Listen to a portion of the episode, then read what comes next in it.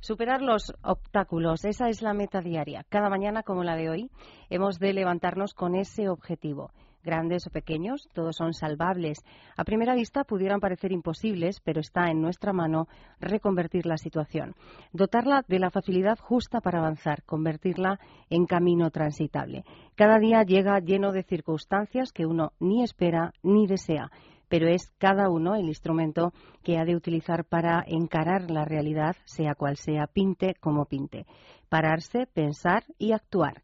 Esa es la técnica más eficaz, detenerse un segundo, analizar las opciones y decantarse por una de ellas. Así sí es posible porque esto es radio y ustedes palabras mayores. En Es Radio, Palabras Mayores. Un programa para gente activa, producido por el Grupo Senda. Presenta y dirige Juan y Loro.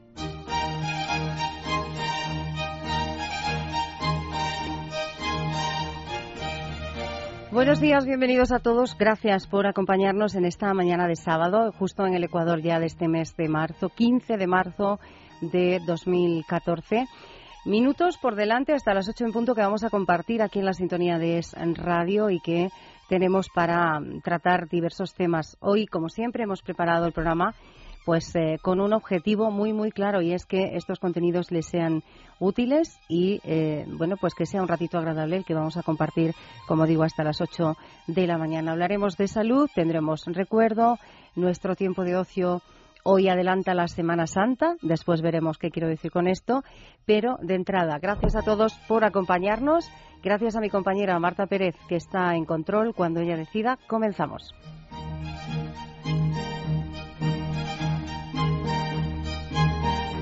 En Es Radio, Palabras Mayores. Si tienes 50 años o más y sientes que aún te quedan muchas cosas por hacer y por conocer, Senda Senior es tu revista. En ella encontrarás la información que necesitas para disfrutar plenamente de la vida. Senda Senior, pídela cada mes en tu kiosco.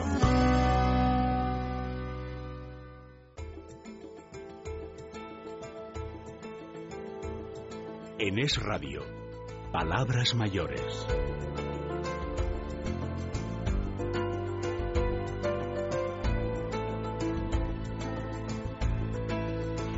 Como cada sábado vamos a comenzar esta mañana dedicando estos primeros minutos del programa, ya lo saben, hablar de salud y de calidad de vida. Es cierto, y lo hemos dicho en más de una ocasión, que este espacio suele estar Em, más focalizado, por decirlo de alguna manera, en problemáticas que afectan directamente a la mujer. Por eso hoy estamos muy contentos de poder abordar un tema que afecta directamente a los eh, hombres, porque vamos a hablar de disfunción eréctil. En los próximos minutos vamos a abordar este em, problema que afecta al 52, em, al menos a más del 50% de los varones que tienen más de 40 años, entre 40 y 70 años, y que es un problema de este, ya lo decimos, para el que existen soluciones. De eso también vamos a hablar en los próximos minutos. Vamos a hablar de qué es la disfunción eréctil, cuáles son sus causas y, insisto, cuáles son eh, las soluciones, el remedio a esa problemática que afecta también a, tantos mm, varones. Y lo vamos a hacer con el director médico de Boston Medical Group, una clínica que está especializada en este y otros eh, problemas eh, masculinos y, que está esta mañana aquí con nosotros este director médico de Boston Medical Group, José Benítez. Buenos días y gracias por acompañarnos. Buenos días. Vamos a hablar de un problema, yo decía, tiene solución. Vamos a ya aclarar esto, ¿no? Sí, sí, por supuesto que tiene solución. Hay que tener en cuenta el tiempo en que se acude a ello, pero solución existe. Existen soluciones. Hablamos de un problema eminentemente masculino. ¿Qué es eh, ¿Qué es, doctor, la disfunción eréctil? Sí, la disfunción eréctil no es más que la incapacidad o la imposibilidad de tener una erección en calidad y dureza para mantener una relación sexual satisfactoria. ¿Y eh, cuál es la incidencia? Porque yo he dado algunas cifras, no sé si, son eh, correctas o no. ¿Cuál es la incidencia que tiene en los varones españoles. Sí, hay trabajos muy serios hechos ya eh, recientemente en lo que se habla de que en la sociedad española eh, dos de cada dos hombres, uno padece difusión eréctil por encima de los 40 años. O sea, estamos hablando muy cercano a tu porcentaje, 54,4% de la población masculina por encima de los 40 años. Nosotros en nuestra institución hicimos un trabajo mucho más, eh, un estudio epidemiológico en el cual en, España encontrábamos con cifras muy fiables en etapas de edad de, fíjate, entre 25 y 39 años el 3,9% de la población. Fíjate, desde qué edad. Entre 40 y 49 años el 6,3% entre 50 y 59 años el 15,9 y por encima de 60, entre 60 y 70 el 32,2. Eso hacía por encima de los 40 años el 54,4 de la población masculina padece este problema de salud. Es este problema, bueno, tiene una alta incidencia, como estamos diciendo, yo decía un 52, es más, más del 54%. Esas cifras, doctor, se corresponden con em, la asistencia o la consulta de los varones sobre, sobre este problema. No, ni mucho menos. Eh, en la actualidad, penosamente diciéndolo, eh, solamente el 34% de los que padecen esta enfermedad se acercan a pedir ayuda. Y fíjate que hay un, dato muy, muy curioso y es que de este 34%, solo el 25% viene al especialista después de haber notado los problemas entre seis meses y un año. La mayoría demora entre dos y cuatro años y es fundamentalísimo, como hablamos al principio, para el diagnóstico y el tratamiento y que se resuelva el tiempo en que se acude al especialista. En cuanto se encuentre el problema, buscar información y acercarse al especialista. Después vamos a seguir incidiendo en este punto, pero por esas cifras que, nos da el doctor ya podemos decir que más del 25-27% de las personas que tienen eh, esta patología, este problema, la disfunción eréctil, no acude a, la consulta, a, buscar la solución a un especialista. También decía yo al comienzo, eh, doctor, que em, es un problema que afecta, no sé si, no sé en qué medida, pero sí que afecta a la cotidianidad de, eh, del hombre, a la vida diaria del hombre, ¿no? A nivel eh, de relaciones, imagino. Sí, muchísimo. Eh, partiendo de que la difusión eréctil es de esas patologías que tenemos que influyen muchísimo en la esfera psíquica de, la persona, del paciente, eh, no solo el estrés a que somete la persona que la padece eh, evita la relación sexual, se adapta a un mal carácter, a la relación con la pareja, si no hay una buena comunicación, también empieza por tener dificultades en la comunicación y en la relación de pareja. Luego, la mayoría de las personas, por esa misma eh, atención quebrada que tienen con su situación, rinden menos en el trabajo, duermen mal. Entonces, desde ahí hasta una depresión. Y nosotros en alrededor del año 2007 habíamos hecho un trabajo de la incidencia de la difusión eréctil y el suicidio y realmente las cifras eran alarmantes. Cuando decimos esto eran personas que dejaban como dato porque se suicidaban o mm, las familiares referían que era posiblemente la causa. O sea, que es una situación que, como puedes ver, desde una preocupación cotidiana puede llevar a una situación muy difícil y muy peligrosa. Una situación complicada eh, a tener de ese estudio. Em, vamos a intentar reconocer este problema, porque ya sabemos lo que es, lo hemos dicho al comienzo de esta conversación, pero ¿cómo reconocerlo? ¿Cuáles son esos síntomas, esas señales de alerta que eh, el hombre debe reconocer y decir, necesito ayuda? Sí, efectivamente, cuando ya en una relación sexual el hombre se da cuenta que la calidad de la erección para tener una relación sexual no es solo puntualmente, sino que ya lleva en un mes más de tres, cuatro fallos consecutivos, ya debe empezar a preocuparse. Como bien decía, eh, también esto tiene factores psicológicos y a veces en las primeras etapas de la vida, cuando no tenemos experiencia en las relaciones o cuando comenzamos una relación nueva, el factor psicológico es importantísimo, pero si se hace consecutivo y no transitorio hay que acudir al médico. Investigando eh, sobre, sobre esta problemática, sabiendo que esta mañana íbamos a, conversar con el director médico de Boston Medical Group, con eh, José Benítez, investigando además en la página web de, esta eh, clínica, de esta institución, como él ha dicho, me ha llamado mucho la atención que creo que el 90% de los casos de los varones que padecen o sufren disfunción eréctil responden a una causa física el 90%.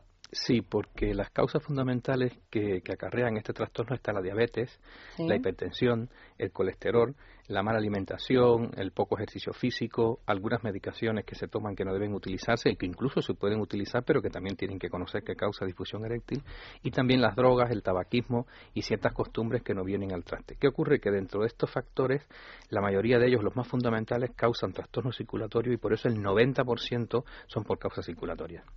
Y eh, queda ese 90%, queda un, un pequeño porcentaje, un 10%, que responde a causas psicológicas. Psicológicas. Yo quería incidir, doctor, en estas cifras porque creo que, em, bueno, pues la idea más generalizada es que ese porcentaje no era tan elevado, ¿no? Eh, esas causas físicas no incidían de, de, esa manera tan fuerte, sino que había más eh, incidencia tal vez de, de, problemas psicológicos. Efectivamente, antiguamente se creía, hace unos años atrás, unos 10 años, que las causas fundamentales de la difusión eréctil eran psíquicas. En la actualidad no es así. Lo que pasa es que cuando hablamos ahorita hablamos de causas psíquicas y causas físicas, y es que las físicas eh, son estas causas orgánicas que pueden ser vasculares o no. Esas vasculares, fuera de las vasculares, pueden ser también eh, las causas que están dadas por trastornos hormonales, por ejemplo, que están dentro de ellas también. Eh, ya tenemos claro cuáles son las causas, esas físicas y, y esas psicológicas, 90-10%, repito. Y el hombre que nos esté escuchando en este momento, yo imagino que está pensando, eh, bien, son, mayoritariamente causas físicas. ¿Qué puedo hacer yo? ¿Hay algunos factores de riesgo que van a hacer que esa incidencia eh, se incremente de alguna manera? Sí, eh, como todas las patologías que, afectan nuestra salud, siempre existen factores predisponentes o factores desencadenantes que se pueden controlar. Y esto no es una excepción. yo aconsejaría a todos los varones que tengan una alimentación sana, que practiquen deporte, que no fumen, que no, que no utilicen drogas y que en el momento, y si tienen en su familia antecedentes de diabetes, de hipertensión, que sobre todo que siempre estén haciendo ese análisis cada cierto tiempo para que en el momento que aparezcan estas patologías que podemos controlar, pero no al 100% porque pueden ser, tener causas hereditarias, en cuanto se diagnostiquen también tratarlas, porque si tratamos todas estas cosas y las evitamos, indudablemente la difusión eréctil es una patología que se puede evitar. Puede ser además, eh, eh, doctor, eh, cuando alguien padece disfunción eréctil, puede ser síntoma esa enfermedad, puede ser síntoma de otra enfermedad, no sé si más seria. Sí. desgraciadamente es así porque al ser una causa vascular, o sea, cuando las causas que lo comprometen es vascular, nos está alertando que en el organismo hay un problema circulatorio serio que puede traer como consecuencias eh, trastornos cardiovasculares, incluso se plantean en trabajos ya publicados que a partir de un año o dos años una persona que debuta con una difusión eréctil puede tener un infarto agudo de miocardio, incluso hemorragias cerebrales, accidentes vasculares encefálicos, porque estamos hablando de que la circulación está comprometida y esto es solamente un aura, un síntoma de que en el organismo está pasando algo serio que tenemos que controlar, porque incluso puede llevarnos a perder la vida si no controlamos esta situación con lo que es un infarto, un problema cerebrovascular. Entonces, desde fuera y sin ser varón, eh, yo tengo que preguntarle, después de conocer todas estas cifras, de decir que hay solución, y de esas soluciones vamos a hablar en tan solo unos minutos, pero vuelvo a esta pregunta. Entonces, ¿qué es lo que hace que el hombre no acuda a consultar sabiendo? Porque falta de información, creo que en estos momentos que vivimos no, no es eh, la excusa prioritaria. ¿Y qué es lo que hace que entonces no acudan como debieran a solucionar este problema tan serio? Sí, como bien decía, en el pasado se podía eh, achacar esta situación a información. Eso no existe hoy día. Yo creo que obedece a patrones de conducta patrones de conducta que mm, debían estar más avanzados con todo lo que hemos visto en los medios mm, de publicidad, la literatura, todo lo, lo que se hace con Internet hoy día y además las campañas pues, sanitarias que se hacen, la gente debe conocer más esta situación y de hecho yo creo que la conocen, pero ahí hay un tabú social que limita, que impide en este país precisamente lo que se llama el carácter del, macho ibérico. claro, al hablar de, ha hecho un inciso él, ¿eh? ha dicho el doctor, eh, eh, y en este país concretamente. Sí, porque tenemos esa tendencia que se habla y no, yo no estoy mm, haciendo nada que la gente no conozca, diciendo nada que la gente no conozca, existe ese, ese pudor ese, ese prejuicio a que si no funciono he perdido virilidad, he perdido mm. capacidad como pareja, como hombre, y entonces esto históricamente ha sido así. Hemos mejorado mucho. Los porcentajes de personas que acuden a las consultas ha variado mucho con respecto a cinco años atrás, pero nos falta mucho por recorrer todavía, por romper estos tabús y porque la ciencia avance por encima de las normas morales. Como no estamos hablando de virilidad, estamos hablando de salud. Eh, doctor, vamos a poner remedio a este problema. Imagino que dependerá de la causa, ¿no? El, tratamiento que se le prescriba a cada, a cada paciente en concreto. Sí, eh, los tratamientos para, para la difusión eréctil hoy día eh, están, es una amplia gama de medicamentos que podemos utilizar hay medicamentos según las causas que tenga el paciente, hay apoyo psicológico según estas causas también, eh, hay tratamientos eh, que se usan para complementar uno u otro tratamiento, existen tratamientos orales, existen las ondas de choque, existen eh, las infiltraciones intracavernosas y existen los tratamientos orales que todo el mundo conocemos del mercado y además como último escalón ya, si falla toda esta gama de tratamientos, está también la, la prótesis de pene. Con su experiencia, eh, en todos estos años que, lleva abordando este problema de salud y, que ha visto muchos, muchos casos, el resultado, porque esto también imagino que los caballeros que nos están escuchando se lo están preguntando. Eh, ¿Ese índice de satisfacción al final de cada tratamiento es alto? Sí, es alto, eh, teniendo en cuenta también no solo las causas y el tiempo en que han venido los pacientes.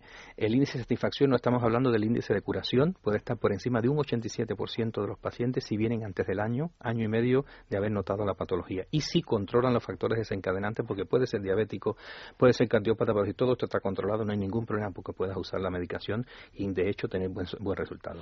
Todos los tratamientos, yo eh, tengo que decirlo porque es verdad que mm, eh, para conocer más de este asunto a mí me ha ayudado la página web eh, de Boston Medical Group. No sé si podemos facilitar alguna dirección, eh, algún eh, contacto de, la, de la web. lo vamos a facilitar a lo largo del programa porque es una página que, repito, a mí me ha servido de ayuda y ahí sí que se especifica, por eso quería decirlo, todos esos tratamientos, cuáles son las contraindicaciones que pueden tener cada uno, del más leve al más eh, bueno, pues complicado ese que decía el doctor. Si ya no queda otro remedio, ¿no? También tenemos eh, una, una, salida. Lo que sí, eh, doctor, vamos a aprovechar este último minuto para que usted, como profesional, se dirija a los caballeros que nos están escuchando porque claro a las señoras yo no sé si las señoras en esto tienen algo que decir. Sí mucho pues pues a ellas también. yo no solo quiero dirigirme a los caballeros porque ya creo que los caballeros de una manera u otra se empiezan a solidarizar conmigo que lo estoy diciendo y que ya tengo también una edad, sino que a esas parejas que también sufren que padecen también la situación porque eh, tengamos en cuenta que es una enfermedad que tiene el varón, pero la padece también la pareja por todas las relaciones que se comienzan a, quebrar, a romper, la duda, la insatisfacción. Eh, la pareja siempre debe hablar cuando aparece la situación siempre encontramos que empieza a aparecer dudas en si la relación es buena o no o si existe otra persona. Yo creo que lo que hay es que hablarlo eh, cuando se vea que comienzan los problemas, tanto la pareja eh, como el, varón que la sufre, deben decir qué es lo que tienen, qué es lo que se sienten, eh, que se apoyen, que se instruyan, que se documenten, que vean dónde pueden referirse para hacer esto y sobre todo que la pareja la acompañe, porque el hecho de que la pareja ya apoye al, al enfermo a dar este paso se siente mucho más relajado para comenzar a hacer este proceder, este protocolo, que a solas, si se lo estuviera ocultando a la pareja, se uniría también otra tensión, otra, otro factor que lo mantendría en estrés y no lograría que se relajara a la hora de enfrentar este problema.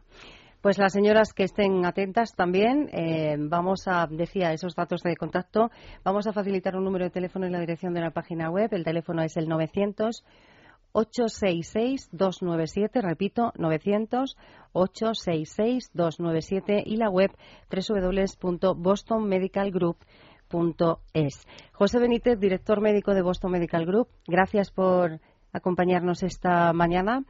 Es la primera vez que participa en este programa, espero que no sea la última. Eso espero, muchas gracias. Buenos días.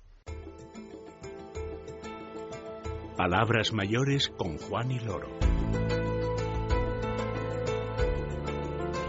Seguimos hablando de salud y de calidad de vida. Hemos hablado de salud en los primeros minutos del programa, un tema, un problema, decíamos, eminentemente masculino, esa disfunción eh, eréctil, problema de salud grave, como hemos visto. Y bueno, pues vamos a relajar un poquito esta mañana, pero seguimos dentro de este apartado porque eh, cuando hablamos eh, de calidad de vida estamos hablando de muchas cosas. Son muchos los factores que influyen en que nosotros podamos asegurar que tenemos calidad de vida en el trabajo o en casa o en cualquiera de los ámbitos en, los que nos movemos habitualmente.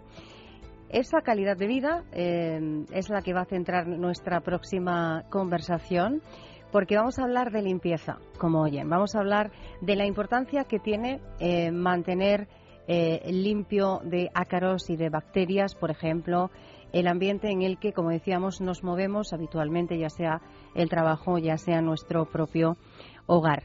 Vamos a hablar de este asunto con Nuria Gómez eh, Bermúdez. Nuria ha tenido también la amabilidad de venir esta mañana a los estudios de Es en Radio. Ella es la gerente de Intersofás y con ella vamos a, conversar. Nuria, buenos días.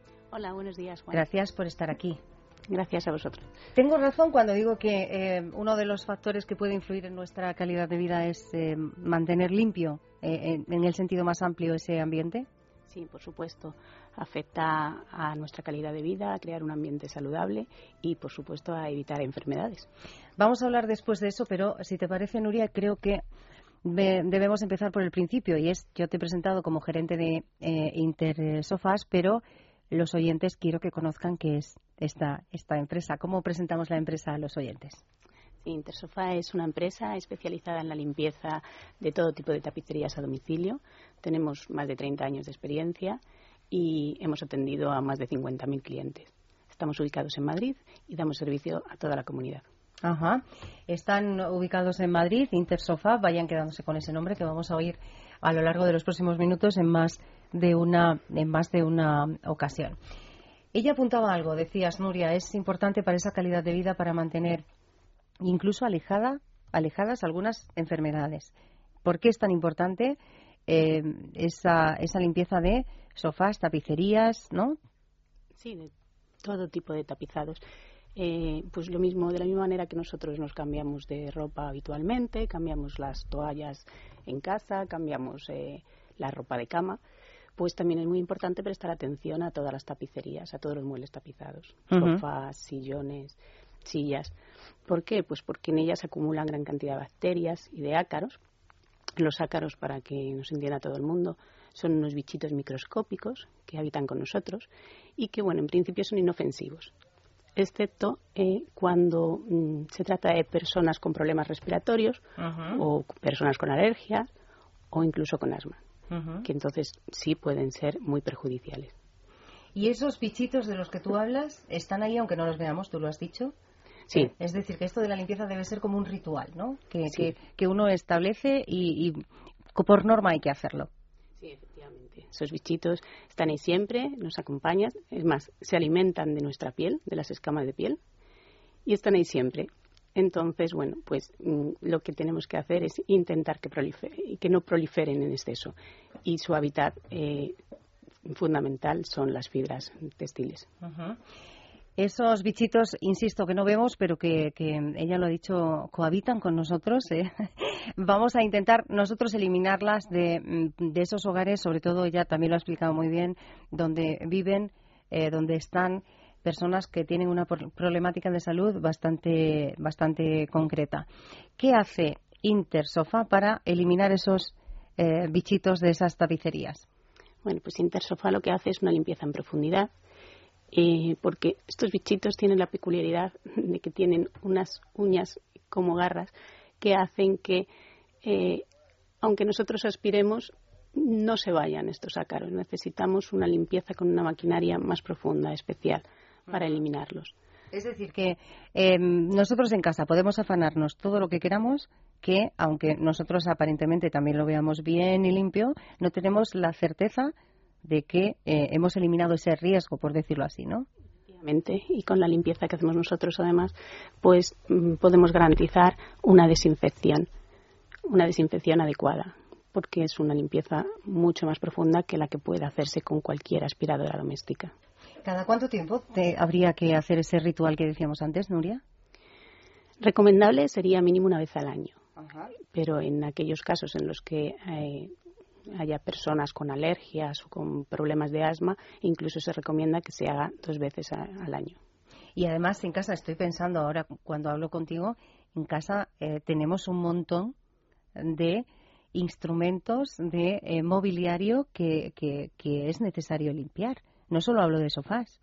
Sí, por supuesto. Hay colchones, hay sillas, hay cortinas, hay moquetas. Entonces, todo eso es fundamental porque además está expuesto al uso continuo. Si pensamos, por ejemplo, el tiempo que pasamos en un sofá en casa, mínimo dos horas, nos sentamos cada día. Y eh, está expuesto a las rozaduras, a las manchas, y no hablemos ya si en las casas hay niños pequeños o hay mascotas. Entonces, el, problema se, multiplica. Por eso los oyentes ya han entendido lo que le decíamos al, comienzo, que vamos a hablar de limpieza, lo encuadrábamos en calidad de vida, porque más que crear un ambiente agradable, que es cierto que cuando una está en un sitio eh, limpio, saneado, por decirlo así, está mucho más a gusto, estamos hablando también de evitar ciertos riesgos para eh, la salud de todos en general y de personas muy concretas. Vamos a explicar, Nuria, a los oyentes cómo funciona Intersofa. Es decir, yo os llamo por teléfono. Sí. Eh, quien quiera hacer una limpieza nos puede llamar por teléfono. Vamos a dar el teléfono ya de entrada. Sí, es el 91 485 0974. 91-485-0974, después se lo vamos a recordar. Esa llamada es el comienzo. Nos pueden llamar, mm, una persona le atiende, le pregunta de qué mueble se trata, para darle un presupuesto.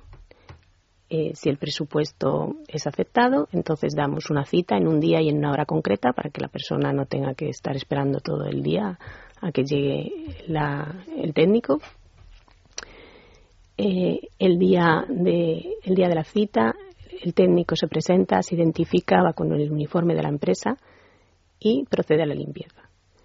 Una vez que la limpieza está hecha, que eh, el tiempo de duración va a depender de lo que se quiera limpiar. Por ejemplo, para, para un sillón, pues eh, en una hora aproximadamente estaría listo. El técnico deja todo tal cual lo encontró, eh, cuida mucho pues que el suelo, si es de madera, no se moje, lo cubre, etcétera, etcétera.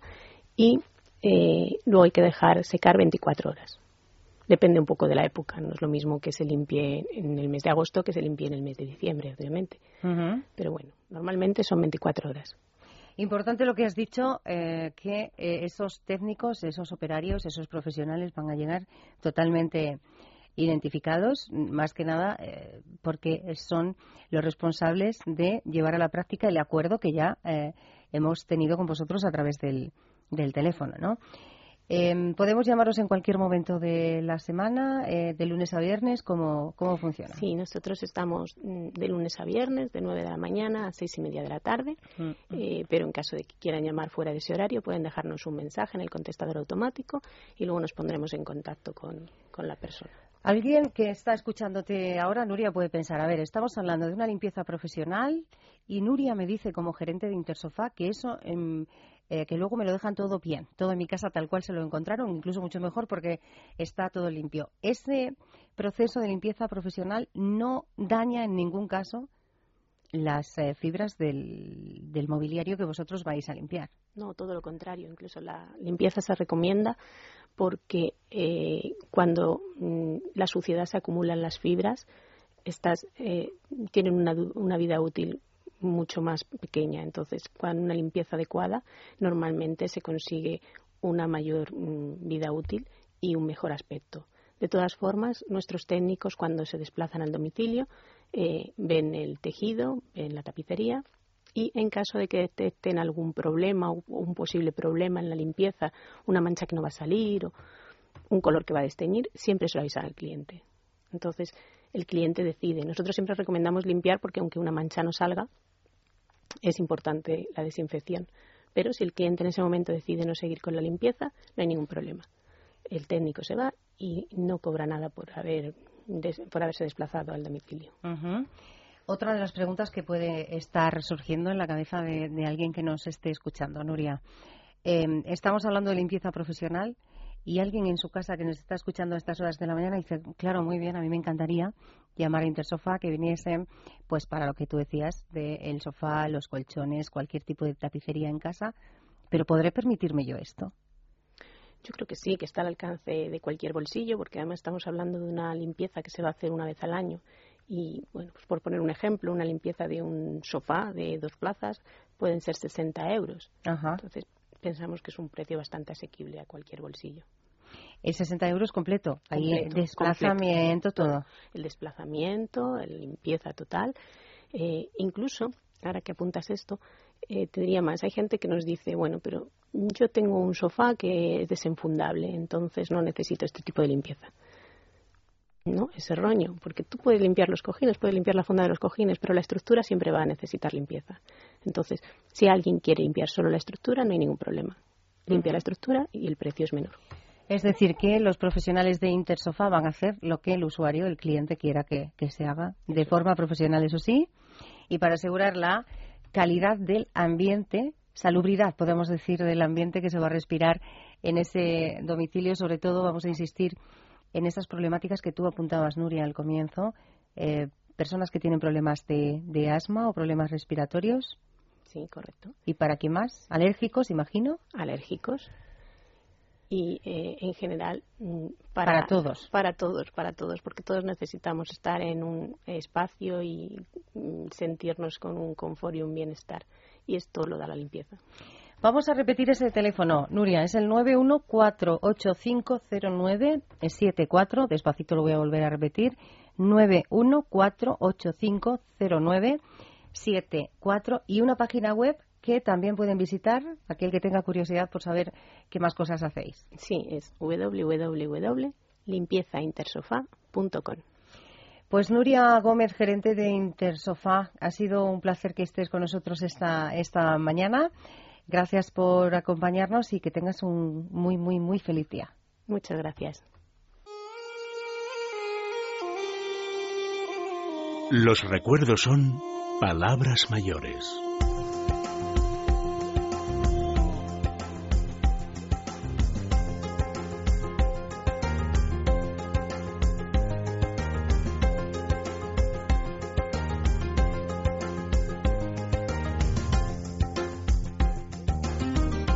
Vamos a recordar hoy qué sucedió en 1976. Sí, lo han escuchado bien. 1976. ¿Dónde estaban? ¿Cómo era eh, su vida? Eh, ¿Vivían en el mismo sitio o no? ¿O vivían en otra ciudad y se dedicaban a otra cosa? Bueno, pues ese ejercicio es el que queremos compartir con todos ustedes. Eh, que piensen un poquito en este año, en 1976. Vamos a empezar por la parte triste. ¿eh?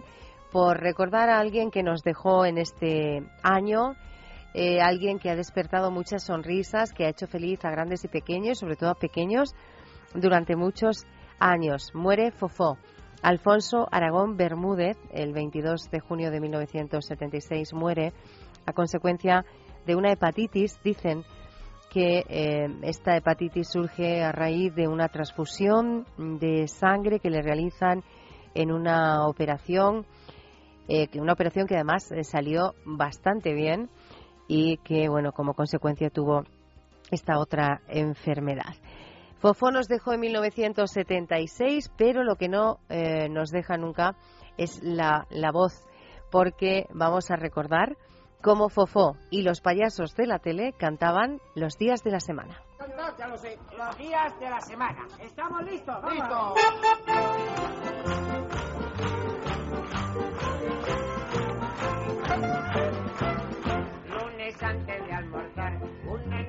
A jugar, pero no pudo jugar porque tenía que planchar. Si planchaba así, así, si planchaba así, así, si planchaba así, así, si Martes antes de almorzar, una niña fue a jugar, pero no pudo jugar porque tenía que limpiar.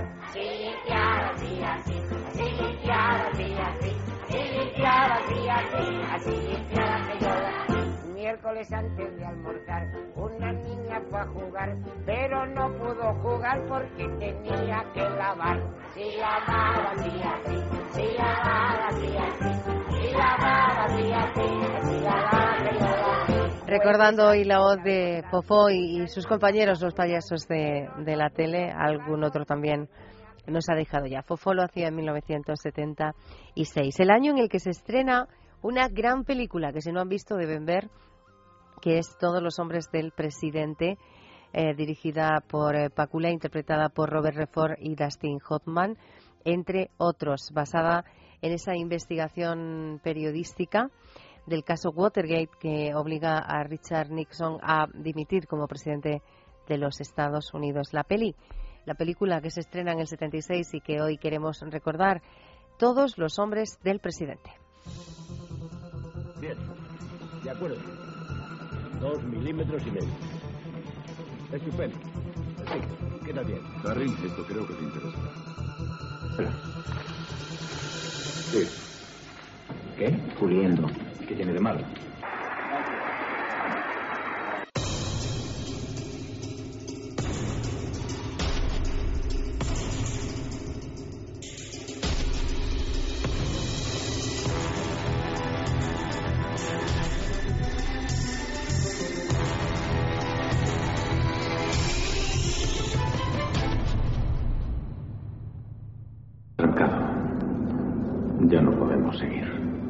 Estaban, ahí estaba esa investigación del caso Watergate en esta película Todos los hombres del presidente. Insisto, si no la han visto, pues véanla porque es, siempre es una, una delicia eh, disfrutar de, de una gran película y esta, créanme, lo es. 1976. ¿Qué canción hemos elegido? Bueno, pues nos vamos a despedir, vamos a despedir esta sección de los recuerdos con un tema muy, muy eh, romántico.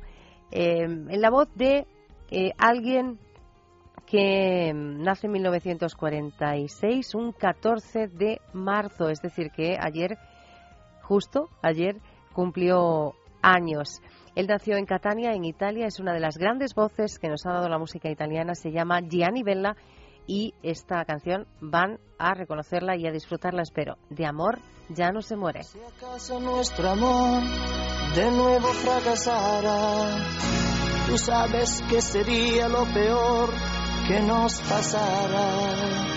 Lo que hubo entre los dos no se hizo en un momento, a ti no te compré, por eso no te vendo. Tú, tristemente tú,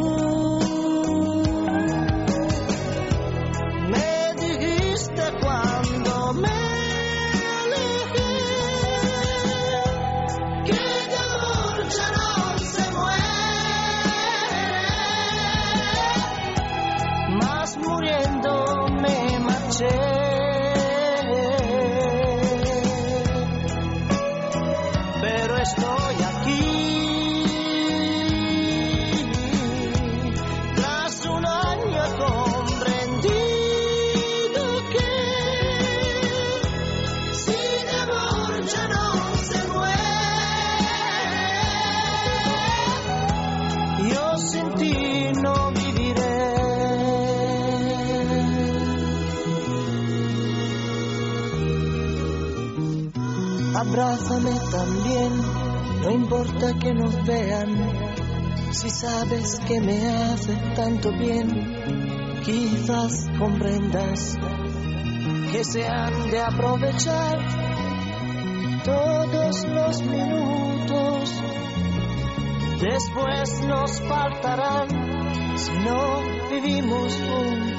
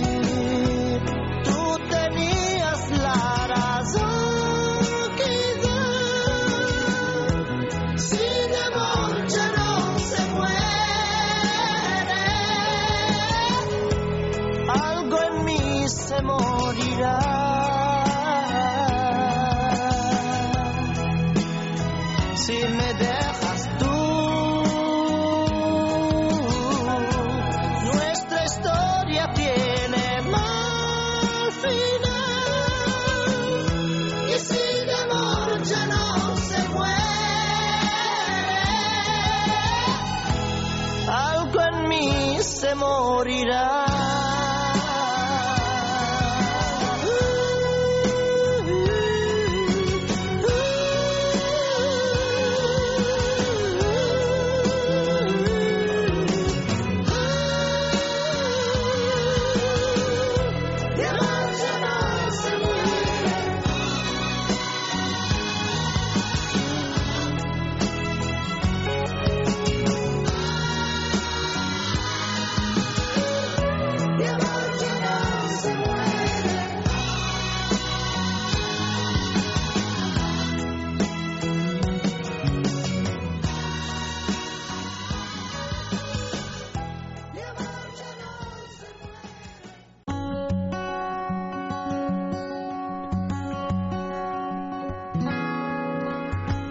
Servicio de teleasistencia de Personalia. La teleasistencia domiciliaria de Personalia permite atender cualquier emergencia social y sanitaria producida en el domicilio, comprobar regularmente el estado del usuario y transmitir informaciones de interés. En Personalia hemos desarrollado ampliamente un completo servicio de teleasistencia domiciliaria dirigido a personas mayores y personas en situación de dependencia.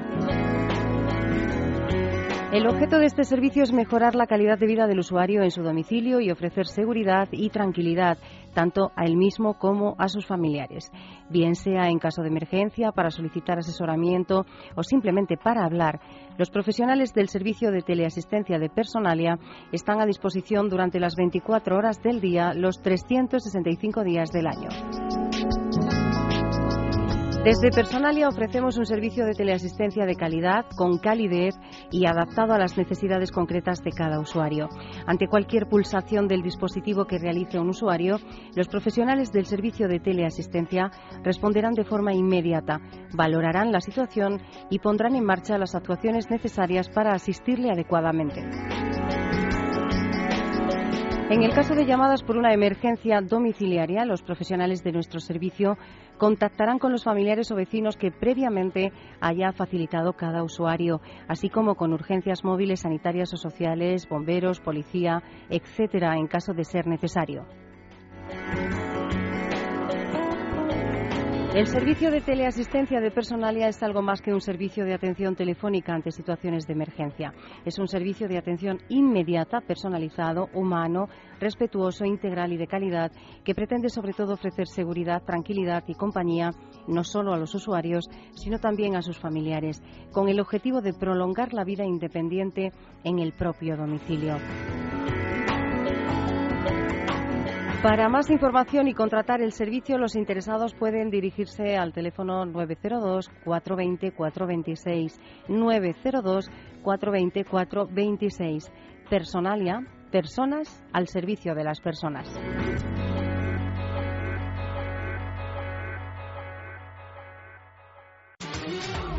¿Has pensado en realizar un crucero por el Adriático? Pues no olvides la guía que necesitas para sacarle el mejor partido a tu viaje. Destinos sugerentes, lugares a visitar, excursiones a elegir, todo lo encontrarás en la guía de cruceros por el Adriático. Pídela en tu librería habitual o solicítala a través de www.sendasenior.com. Consigue la guía de cruceros por el Adriático y lánzate a la aventura.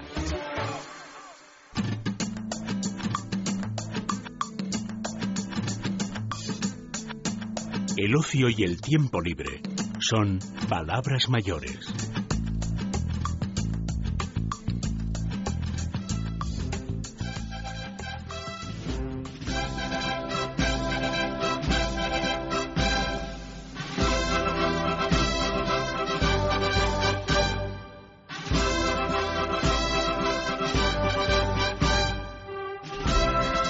Decíamos al comienzo del programa y vamos a permitirnos esta licencia en este sábado 15 de marzo y vamos a adelantar un poquito, pues más de un mes, y vamos a adelantar esta eh, Semana Santa de este 2014. ¿Por qué? Porque hoy queremos eh, mostrarles em, una de las opciones que hemos pensado más interesantes para este tiempo de, de ocio en estas fechas.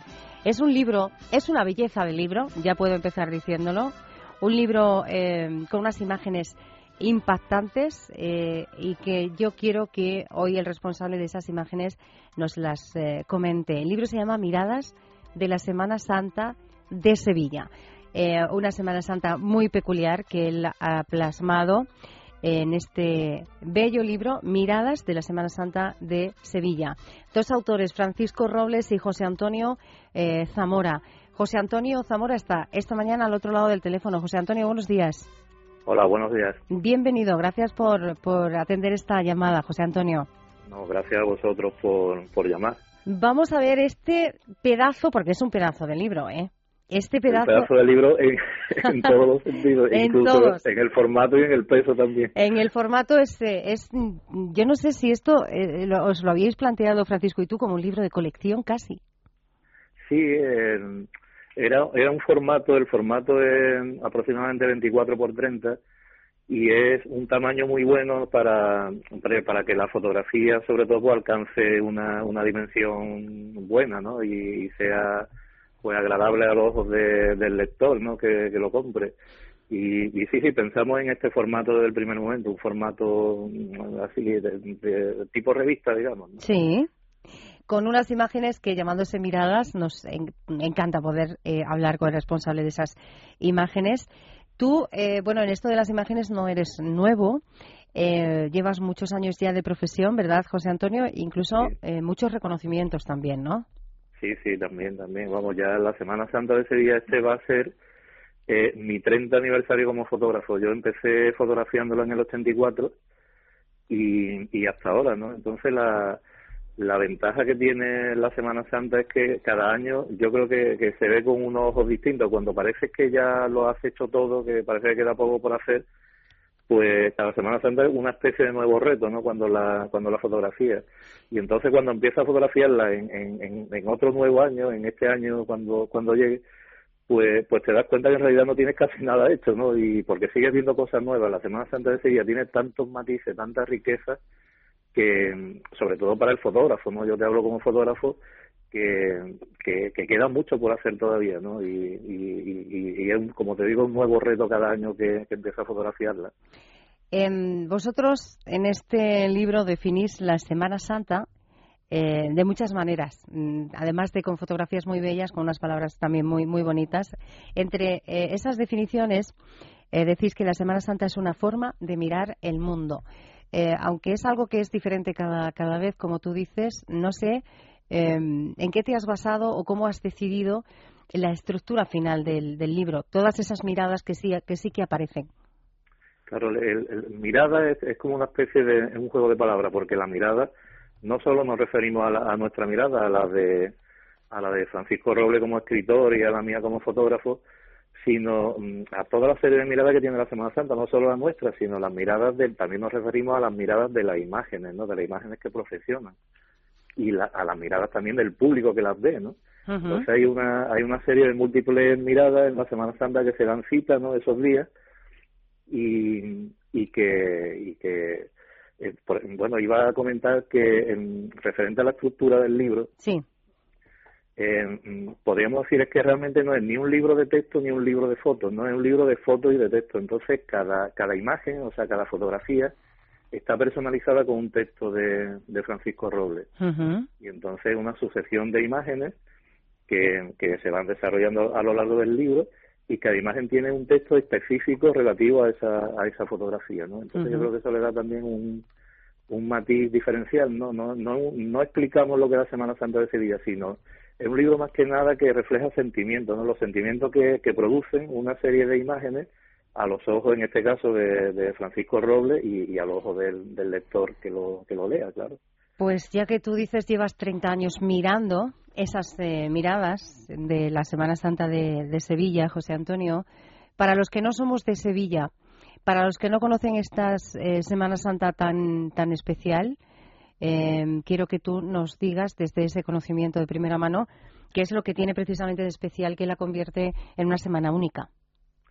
Bueno, para empezar, aunque parezca una cosa de perogrullo, para empezar la ciudad. O sea, el, el marco de, que ofrece Sevilla es como un gran escenario de una gran belleza, pues el casco histórico de Sevilla pues eh, tiene tiene tres tres monumentos que están, uno, eh, creo que es la única ciudad en el mundo que tiene tres monumentos que están uno al lado de otro que son patrimonio de la humanidad, que son el barrio de Santa Cruz, el Alcázar y, la catedral. Pues eh, a lo largo de esa zona se van desarrollando las procesiones, cada una viene de su sitio, de su barrio, de su iglesia, pero confluyen allí en la, en la zona esa de la catedral. Y entonces ese, ese entorno incomparable que tiene, bueno, pues esa es la singularidad, una de las singularidades de la Semana Santa de Sevilla. Primero la propia, la propia ciudad, ¿no? Después la, gran cantidad de, de imágenes de Sevilla, si se puede definir de algún modo, se podría definir como barroca, ¿no? El, arte barroco está presente en toda la imaginería profesional de la Semana Santa de Sevilla, con grandes escultores y grandes imágenes, como bueno, que, que son de sobra conocidas, el Gran Poder, la Macarena, son todas ellas tallas, barrocas del siglo XVII muy antiguas, de, de escultores muy reconocidos, y entonces, claro, ese, esa gran imaginería barroca, paseándose por, por ese marco que te he comentado de, Sevilla, pues claro, eso la hace pues absolutamente distinta de, de cualquiera. También tengo que decir que yo conozco otra Semana Santa, como por ejemplo la de Granada, que me pareció muy bonita, tiene el marco de la Alhambra, he estado en Málaga también, en Puente Genil, pero y no se trata de comparar una a otra, ¿no? Pero la de Sevilla tiene su singularidad que, que la hace única por esto que te comento, el, el, la, la gran imaginería barroca que tiene, el gran marco, el entorno donde se desarrollan todas estas procesiones y, y después por pues, la idiosincrasia también de la gente de aquí, ¿no? De Sevilla, que, que ve la Semana Santa por una manera muy particular. De una manera... Dicen, sí. te, comento que aquí se dice que, que aquí la gente cuando cuando ve un crucificado muerto que no que no pues, dicen que la semana de aquí de Semana Santa de Sevilla es entre comillas alegre digamos porque dicen que aquí ya ya la gente como sabe que va a resucitar pues, pues es, de, carácter sevillano, es de carácter andaluz y, y, del sur, ¿no? Claro. Que en el fondo no es más que una lección de, vida en todos los, en todos los sentidos. Totalmente. eh, vuelvo a la estructura de este libro porque ahí está la mirada de la amargura, de la buena muerte, de la esperanza, de la estrella, la pasión. Hay muchas. Me quedo en la de la conversión porque. Siguiendo con lo que estabas contando eh, de ese marco tan eh, peculiar, ese marco barroco que es la ciudad de, de Sevilla, en, este, en esta mirada de la conversión, se nos dice en este libro que em, la Semana Santa no es una fiesta para los convencidos, es decir, todos eh, podemos disfrutar de ella, no es necesario profesar ningún tipo de fe. Sí, efectivamente. Hay que tener en cuenta, eh, primero, es un espectáculo gratuito, o sea, no, no cuesta dinero. Al contrario, pagan dinero los que salen, los nazarenos, los costaleros, los, todo eso pagan dinero por salir, sin embargo el público no paga nada, un espectáculo totalmente gratuito. Entonces, eh, primero eso, ¿no? Después, en el, en el, en el sentido ya de, la mirada de la conversión, que, que aparece un, la cara de un Cristo que está crucificado, que es el Cristo de la conversión, además, una hermandad que sale aquí el Viernes Santo que se llama la Hermandad de Montserrat, pues lo que lo que comentaba antes esto esto no es una fiesta para es una fiesta para todos aquí tiene cabida todo el mundo tiene cabida incluso el ateo ¿por qué no?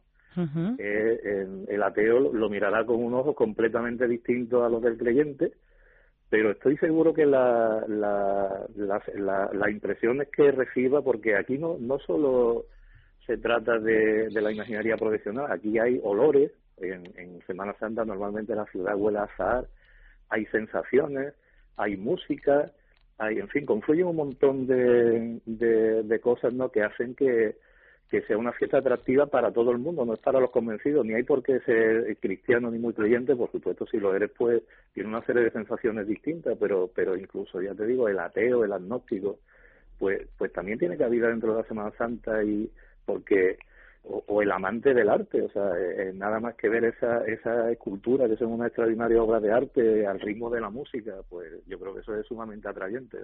Ahora que hablas de, los amantes del arte, eh, tengo que confesarte que, José Antonio, la primera vez que vi este, este libro, Miradas de la Semana Santa de Sevilla, me recordaba mucho a esos grandes volúmenes de, de arte que uno guarda como un tesoro en casa. ¿eh?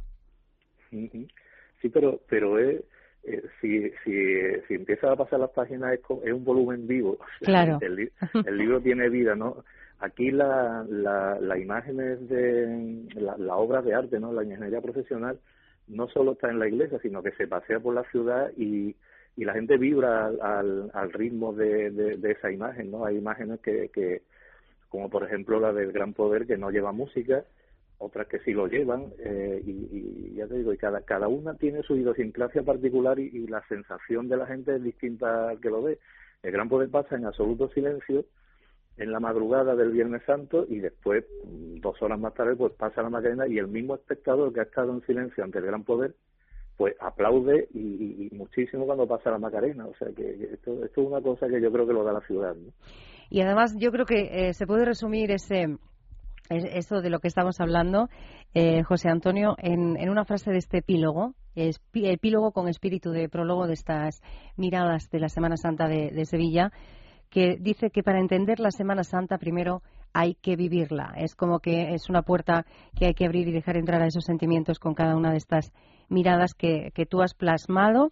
En este libro, no he dicho la editorial, es la editorial Algaida, Miradas de la Semana Santa de Sevilla. José Antonio Zamora, ha sido un placer poder saludarte esta mañana y un placer mucho mayor, de verdad, poder visionar tus imágenes en este libro. Pues muchas gracias. También quiero agradecer a, Francisco Roble por, por los textos, ¿no? que, creo que, son, son de mucha calidad literaria. Y, gracias a ti por llamarme y por interesarte por, por este libro y por la Semana Santa de Sevilla. Cuando tengas eh, eh, cosas tan bonitas que contar, ¿eh? que, puedan, pues eso, hacer sentir a cualquiera en cualquier rincón de, de nuestro país, no dudes en, en contárnoslo a nosotros y te volvemos a llamar de inmediato.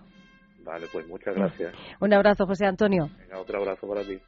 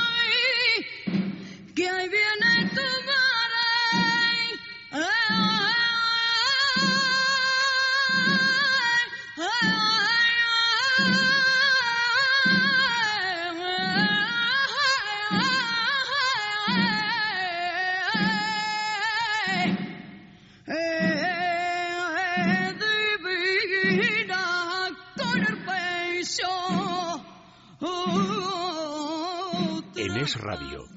Palabras mayores.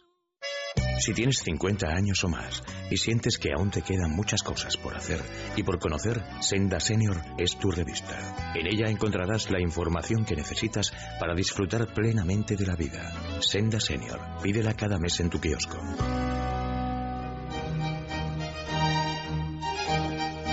Hasta aquí llegamos en esta mañana del sábado 15 de marzo. Gracias a todos por estar eh, una vez más con nosotros. Mañana volvemos ¿eh? a la misma hora, a las 7 en punto, en el mismo sitio que damos y nos vamos a volver a encontrar. Cualquier duda pueden eh, bueno, pues ponerse en contacto con nosotros a través del 91-373-4750 o del correo gruposenda.net.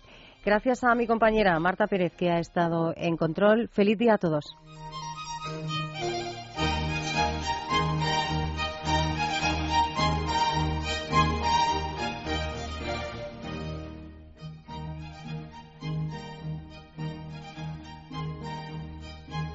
Palabras Mayores, un programa de Es Radio producido por el Grupo Senda.